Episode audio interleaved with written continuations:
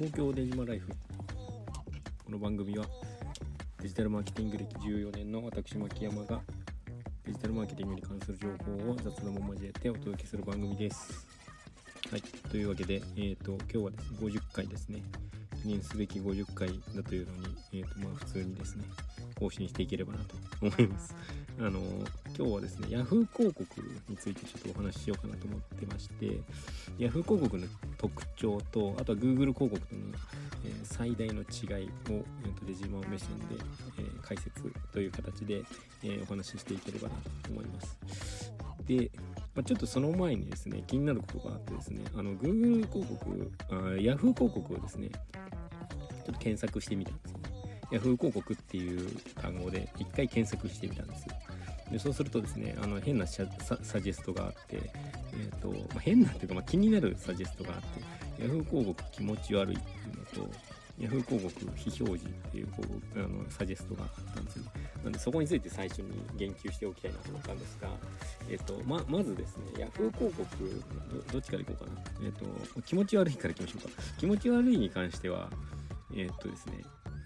まあ、なぜ気持ち悪いのか気持ち悪いからどうしたいのかみたいなところでいくと多分ま消したいみたいな意味合いがあるんだと思うんです。でななぜじゃあ気持ち悪いという、えーと、検索に至ったのかでいくと 多分あの画像が気持ち悪いとかなんじゃないですかねきっと。あのなんか例えばですけど鼻の頭でこう指で押しつぶしてむにゅってなんか出てるみたいな なんか広告の画像とかなんだろうな。男の人の肌がすごい接写している画像とかなんか気持ち悪い画像のことを多分言ってるんじゃないのかなと思います。でこれはですね、まあ、いわゆるアドアフィとかをやられてる方なんじゃないのかな。方というか まあ代理店なのか、まあ、広告主なのか。ちょっとわかんないですけど多分そういうあの直接、えーえー、広告主がそれをやってるというよりかは、まあ、代理店がこう、まあ、この商材報酬がいいからあのアドアフィでやってみようって言って、まあ、できるだけ気持ち悪いものをこ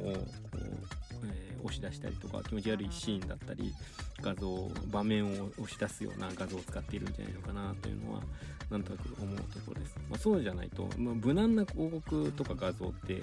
クリックもされないしなんかもうスルーされるだけなのでできるだけこう何かに振り切った方がいいんですよね。で映える方に振り切ることってなかなか難しいんですが、まあ、気持ち悪い方に振り切るのは意外と簡単にできるのであそういうところを狙った広告なんじゃないのかなというのが、まあ、個人的に思うところです。であとは非表示ですねヤフー広告非表示。で、非表示にしたいみたいな意味合いだと思うんです。まあ、これ気持ち悪いから非表示にしたいみたいな、ちょっとつながる、あの、単語でもあるかなと思うんですが、まあ、これはですね、あの、解決策としては、えっ、と、名前忘れ、あ、ブレイブというブラウザーがあるんですよね。広告をブロックしてくれるブラウザーなので、なんか、えーと、何かツールを入れてブロックするっていうよりか、そのブラウザーを使うだけで基本的に広告ブロックしてくれるので、あのブレイブを使うのがいいんじゃないかなと思います。で、というのが、ま、前置きとして一応ありまして、まあ、それはそれとして、えーまあ、Yahoo 広告、他のサジェストを見てみるとですね、まあ、種類みたいな、えー、こともか、えー、サジェストとして出てきて、でこれは、じゃあ種類は何があるのかっていうところでいくと、まあ、Yahoo 広告はですね、検索とディスプレイという形で大きく2つ分かれています。で、ま、検索は、えーとまあ、そのまま Yahoo 検索をしたユーザーに対して広告を出していく、まあ、Google 広告とかなり近しい、えー、使い方ですよね。で、ディスプレイも、えーとまあ、Yahoo 広告の、えー、とディスプレイも、まあ、ディスプレイとして配信はできるんですが、いろんなサイトに配信はできるんですが、えー、と基本的にはあの yahoo.co.jp 関連の Yahoo 関連のサイトに、えー、出てくるというのが、えー、特徴になるかなと思います。まあ、特徴というか、ま、種類ですね、になるかなと思います。で、えっ、ー、と、まあ、基本的に news.yahoo.jp みたいなものとか、うん、そうだな、なんか m.yahoo.jp とか、まあ、それディスプレイというか、まあ、Yahoo の面のあのトップページ Yahoo のトップページ面で、まあ、かつスマホで見てるユーザーとかですね、に対して広告を出すというのが、まあ、ディスプレイのメインの配信先になるんじゃないのかなと思います。やっぱり Yahoo の面といえばトップページかなと思うので、そこのインプレッションが膨大なので、そこに、え、出すためには、えーと、Yahoo のディスプレイ広告をやる必要があるというような感じになっています。あのちょっと前までアプリ広告とかもあったんですけども、ここ1、2年ぐらいでね、なくなりましたね。で、えっ、と、もうちょっと特徴のところ深掘っていくと、えっ、と、そもそもこの Yahoo と Google の使われ方の違いみたいなところが結構大きいかなと思ってまして、で、Yahoo って結構あの雑誌的ですよね。Yahoo って雑誌的で、いろいろ、すごく画像とかもたくさんあるし、えー、なんていうか、まあ、ザッピングというか何かこの情報を知りたいって特定の情報を求めてるっていうよりかはなんか面白いことないかなみたいな感じで Yahoo のトップページ一旦見てみるみたいな人もなかなかいると思うんですよ。だからそういう使われ方が雑誌的だなというのは、まあ、個人的には思います。で Google は結構辞書的ですよね。このキーワード、キーワードというか、まあ、このことに対して、えー、このことってどういうことなんだろうみたいみたいな、このフレーズってどういうことなんだろうこの出来事ってどういうことなんだろうってとか、この商品ってどういうことなんだろうとか、ここに行くにはどういう、どうしたらいいんだろうとか、なんかこう、調べるものが結構決まっている状態で、えー、その情報について、えー、情報を取りに行くときに使うのが結構 Google なのかなというふうに思います。Yahoo ももちろん検索はあるんですが、基本的には Yahoo を見ている人は雑誌的にバーっといろんな情報を見ながら気になったことは、ま、検索するかもしれないですけど、まあ、検索せずにそのまま Yahoo 閉じるみたいな人も結構いると思うんですよ。一旦 Yahoo は見るものの。のでそういう雑誌的な使われ方か、えー、辞書的な違い、えー、使われ方の違いかみたいなことはあるかなと思います。で、これがですね、えー、そのままえー、Yahoo 広告と Google 広告の違いを生み出しているなというふうに思っていて、これが、まユーザー層が違うということになるかなと思ってます。やんわりこう情報を探したいユーザーと、この情報を探したいんだっていうのが決まってる人では結構、まあ、目的の明確さが違うっていうのが、えー、そもそもユーザー層の違いにつながっているような気がしています。で、えー、でじゃあどどういうふうにえーとまあ、違うかみたいなところでいくと、えー、結構ですね、まあ、十数年、あの Yahoo 広告と Google 広告それぞれ携わってますが、あ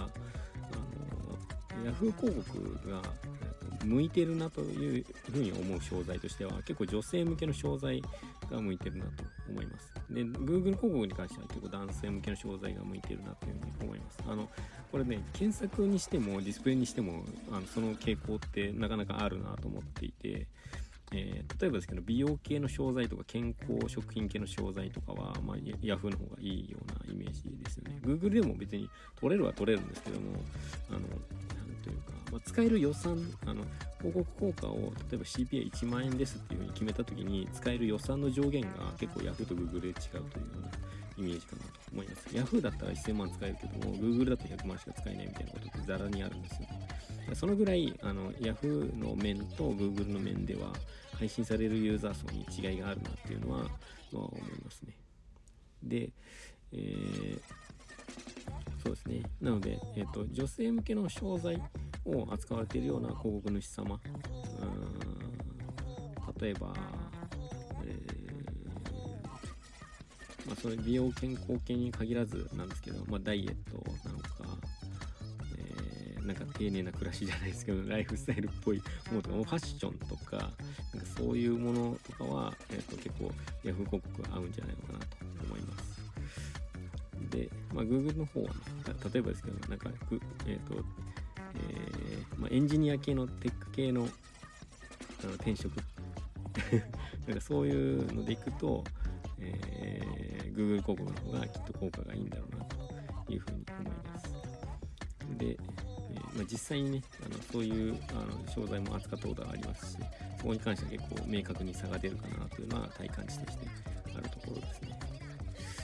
で、えー、あともう一個、ちょっと気をつけたいところみたいなことでいくと、これ広告主目線でいくと、あの、Yahoo 広告とか、まあ、YDN とか YDA とかも略し方、名称の略し方みたいなのがあるんですけども、広告主目線でいくと、あの YDA でも YDN でも、あのどっちでも良いと思うんですよ。あの本当は Yahoo ディスプレイ広告括弧運用型があの YDA とかあ Yahoo のディスプレイ広告のあの正式名称だと思うんですけども、まあ、昔の,、ね、あの名残で YDA とか YDN っていう名称でや、えー、呼ばれてる方が結構多いんじゃないのかなと思ってます。で Google 広告は GDN みたいな感じで、えー、と呼んでる方が多いと思うんですよね。で広告主目線でいくとその YDA、GDN とかでいいと思うんですけども、そうですね。代理店目線でいくとあのいや俺は YDN って呼んでるとか私は YDA って呼んでるとかなんかこう代理店側の人がこう自分目線でいくと良くないなと思っていてこれはねあの正解はですねお客さんの言ってる略称と合わせるっていうのが正解だと個人的には思ってます。あの 非常に小手先のテクニックみたいな感じになって非常に恐縮なんですけどもお客さんと同じあの言葉でこう意識を合わせていくっていうのは同じ言葉を使って意識を合わせていくっていうのは意外と大事なんじゃないのかなと。お客さんがだってねあの YDA YDA って言ってるのに自分代理店側の人が YDN だととか YDN ではみたいなこと言ってるとでもお客さんがいや YDA はちょっとこのどうなんですかねとかって言って YDA と YDN が混在するような会話結構カオスですよね。僕は結構地獄だなと思うのでそういうのはやめた方がいいと。思うのであのお客さんの使っている略称に合わせて、えー、YDA なのか YDN っていうのをあの使い分けていくっていうのがいいんじゃないのかなというのが、まあ、思うところです。はい、というわけで今回は以上になります。では、いってらっしゃい。